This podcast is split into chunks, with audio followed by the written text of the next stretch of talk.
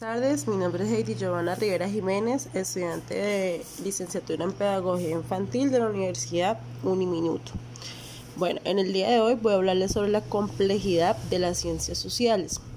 Tenemos que tener en cuenta que este argumento no es complicado, ya que las ciencias sociales es donde se encuentran rasgos sobre los sistemas naturales en forma de de trabajos pioneros, ¿verdad?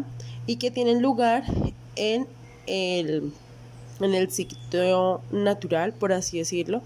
Entonces, a continuación, voy a hablarles sobre, sobre, algunas razones y consecuencias de esta idea de complejidad de las ciencias sociales. Tenemos que tener en cuenta y tener en mente que para poder hablar sobre complejidad de los sistemas sociales tenemos que iniciar por el punto de partida, ¿no? ya que son surgimientos de desarrollos de ciencias exactas, físicas y naturales y a la vez también son desarrollos de las ciencias sociales y humanas. Pero entre estos dos tipos de desarrollos tenemos una serie de diferencias. Entonces, cuando hablamos de desarrollo de ciencias exactas, físicas y naturales, podemos hablar sin necesidad de un recurso, sin principio metafísico, por así decirlo. Por lo contrario, cuando hablamos de desarrollo de las ciencias sociales y humanas, hablamos del carácter deductivo, de un carácter hipotéticamente deductivo. Como tal, es un modelo naturalista, ya que eh, hace hincapié a la física newtoniana. Por otro lado, se habla de los intereses de la comunidad a la que se pertenece, como identidad y propósitos y metas que tiene dicha comunidad. Es un modelo naturalista, como ya lo mencionaba, es franco, es directo.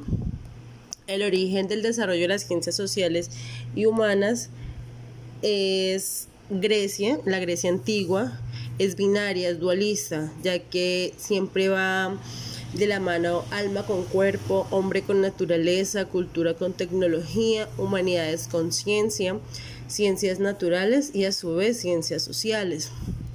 Dentro de este desarrollo de las ciencias sociales y humanas tenemos una clasificación que es la modernidad, ¿verdad?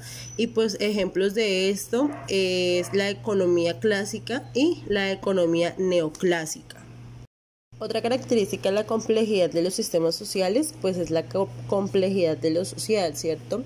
Dentro de esta complejidad de lo social vamos a hablar del origen de la complejidad social, de con que se funda eh, algunos ejemplos, algunas características y algunas dimensiones. Entonces, el origen de la complejidad de lo social es en la Grecia antigua, con la filosofía de Aristóteles.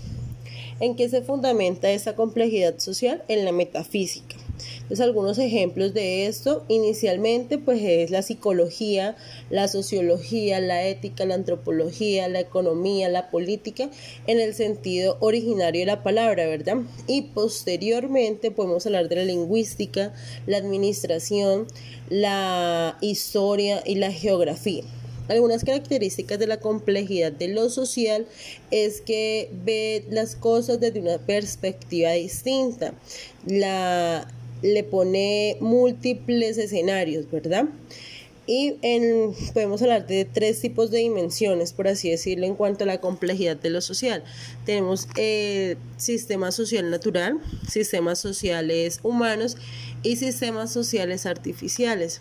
Dentro del sistema social natural podemos encontrar que es objeto de ciencia, ya que habla y se fundamenta de la ecología de los paisajes, la biología de las poblaciones y pues la propia astrofísica y la cosmología.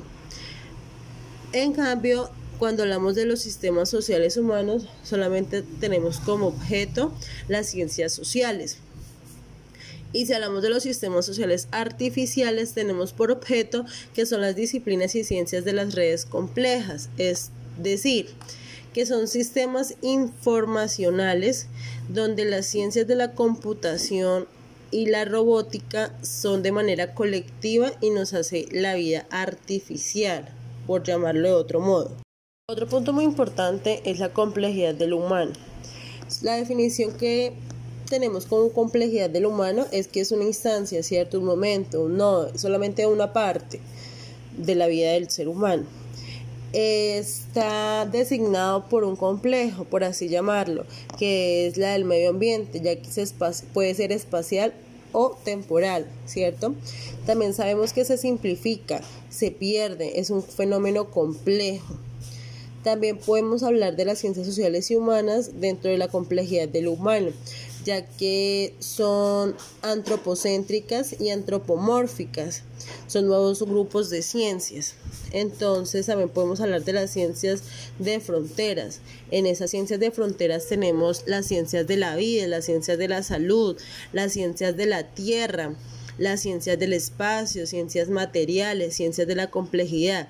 Dentro de las ciencias de la Tierra tenemos el derecho al medio ambiente y dentro de la ciencia de la complejidad tenemos la sociología y la antropología. Tenemos las teorías sociales complejas, de ellas nos van a hablar tres teorías fundamentales. Una es la teoría matemática de la complejidad, que está dividida en tres ejes, la otra es la teoría de la evolución y por último la teoría cuántica. Dentro de la teoría de la matemática de la complejidad, en el primer eje encontramos una diferencia entre el input y el output, ya que el input es el ser humano, solito, solo el ser humano, y el output es el ser humano como motor de las acciones y motor de las decisiones. Por otro lado, en el segundo eje hace referencia al desarrollo de una teoría general de las organizaciones, ya que es la que nos ayuda y nos diferencia el tipo de organización que estamos presentando. Son las teorías diversas. En el tercer eje nos habla sobre una teoría social compleja, ya que hace referencia a la incorporación de las escalas y la densidad temporales diversas. Esto nos quiere decir que entre los diversos componentes y niveles de cada uno existe una flecha como ninguna otra teoría que efectivamente establece un entrelazamiento entre una y otra teoría. A su vez, tenemos la teoría de la evolución y la teoría cuántica, que nos da a entender la forma en cómo se designa en la ciencia y en la filosofía esas ideas eh, basadas de los términos de la vida. Y pues es una expresión afortunada en el lenguaje científico, ya que por primera vez hace valer o hace relevancia a los trabajos sobre la vida artificial y sobre la inteligencia.